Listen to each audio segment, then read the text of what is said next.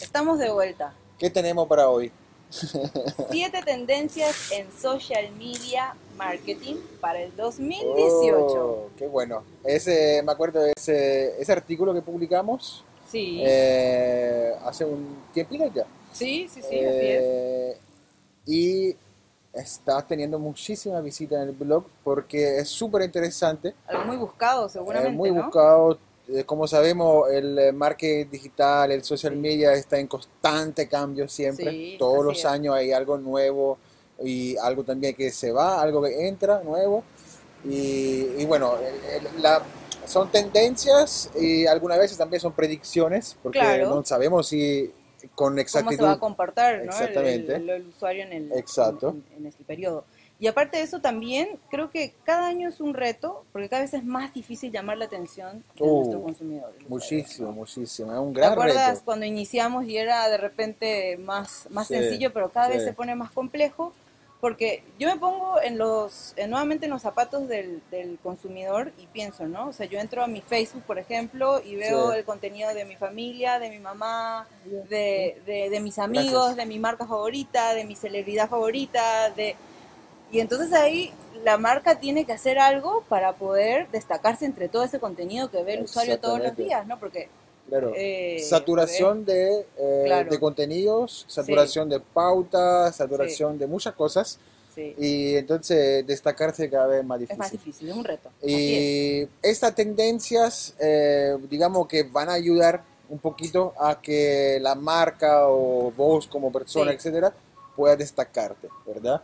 Eh, si la implementas bien, Sí, creo que supuesto. los resultados sí o sí son positivos. Claro. Eh, bueno, vamos. ¿Quién arranca? ¿Vos? ¿Yo? Arran- arrancas esta vez. Bueno, ok, gracias. Eh, bueno, lo primero es el contenido que dura poco tiempo. O sea, eso va a generar muchísimo más engagement. Engagement es igual a participación, ¿sí? Sí, Entonces, ¿qué pasa? El contenido como stories de Instagram o de Snapchat, sí, eh, el que dura poco tiempo, justamente es el que más engagement va a generar para ese 2018. Entonces, ¿qué pasa? Muchas veces la marca eh, como que le es difícil implementar ese tipo de contenido porque no Claro. son tan medibles, claro. pero eh, si se logran implementarse eh, van a tener un resultado muy positivo. Eso, ¿por qué? Porque digamos que lógicamente los consumidores, los usuarios en general, tienen la percepción como de que este contenido se va a terminar pronto. Claro, porque No, no, es tiene que- tiempo, ¿no? claro. Quiere, quiere, quiere que le impacte de una manera más, más Claro, rápida, algo ¿no? rápido que quieren ver por ahí, uy, no Sí. quiero dejarme escapar eso, Claro, entonces vamos a ver. Y eso Claro. lógicamente genera más engagement porque están más atentos a mirar ese tipo de supuesto. contenido.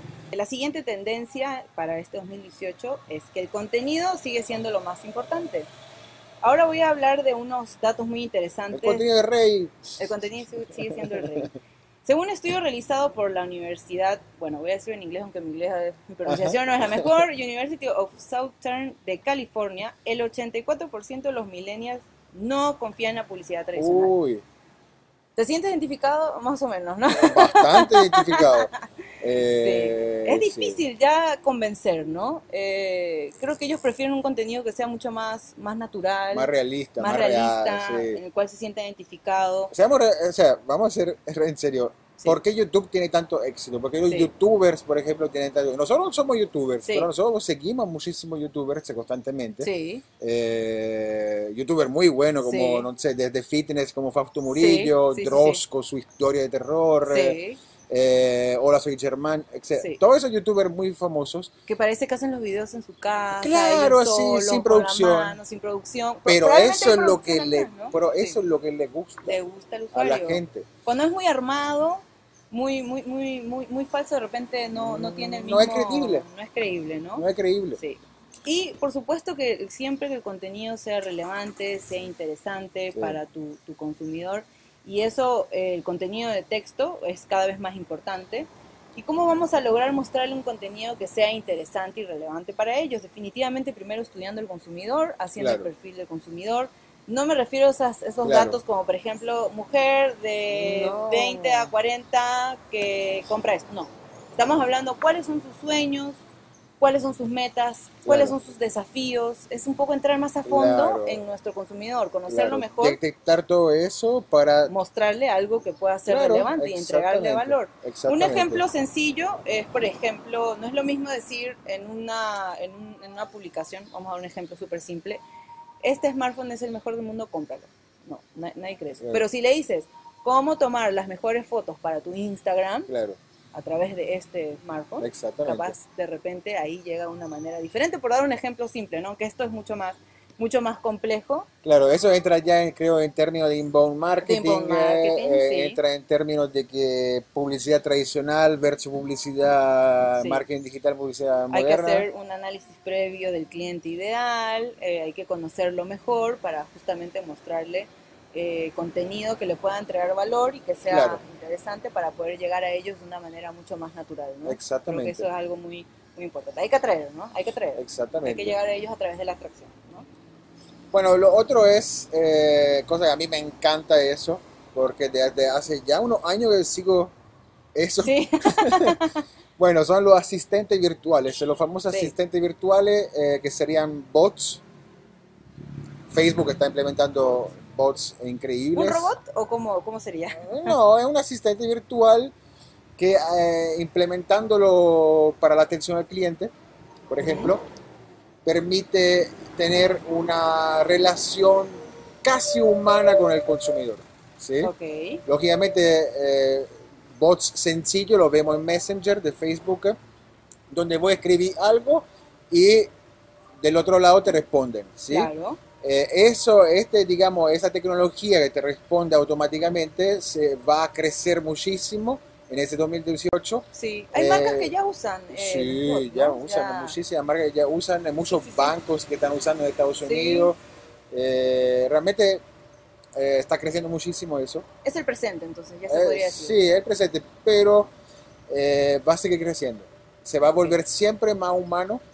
¿Sí? Sí, porque ese de repente uno tiene la desconfianza que puede aparecer justamente como, como un robot, ¿no? No, sé. no, no, no, no. Eso por ahí hace años era así, pero hoy en día ya responde realmente. No se imaginen ahí que está un...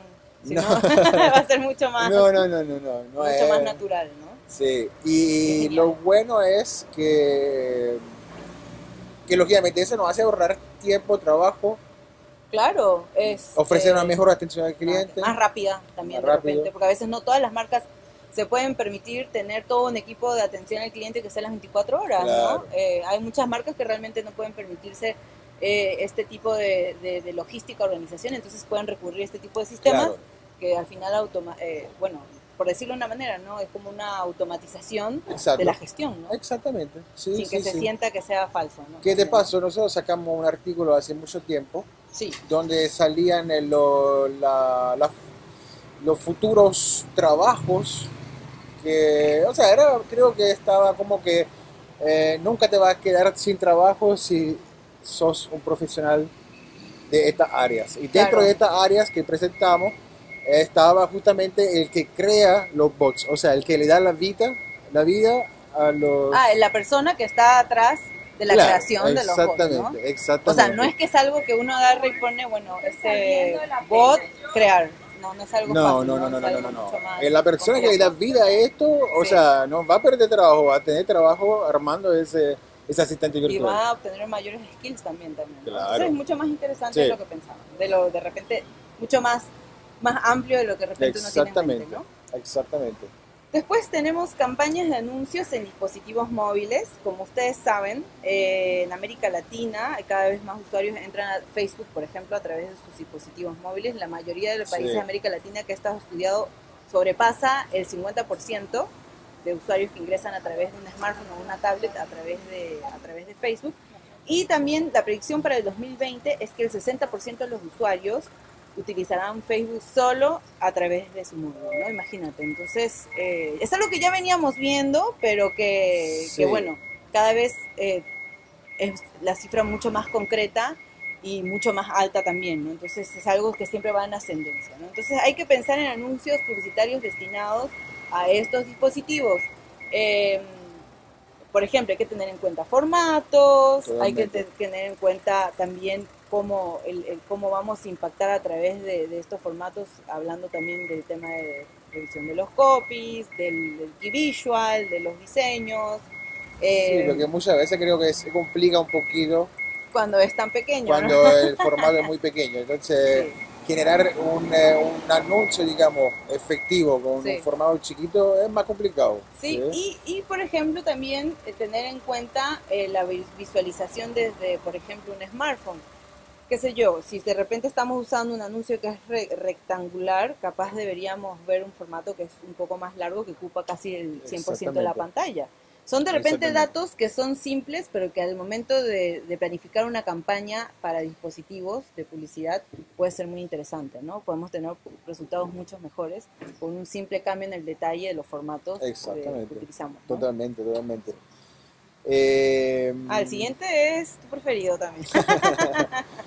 Bueno, el siguiente es, eh, no es por nada, pero yo saqué una publicación hace casi más de un año con ese tema, porque en serio, cuando la última vez que fui de viaje Sí. me encontré con eso en la calle, eh, en Europa, Sí. y, y- y se está utilizando muchísimo, o sea, el código QR, el famoso código QR.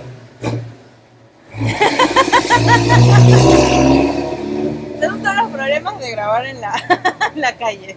Pero bueno, Ese- continuamos. Stop, Ese, vamos, continuamos. vamos, vamos a cortarlo, porque si no- Vi en todos lados que estaban utilizando de vuelta el código que se dejó Sí. de usar. Entonces, eh, algo que me sorprendió.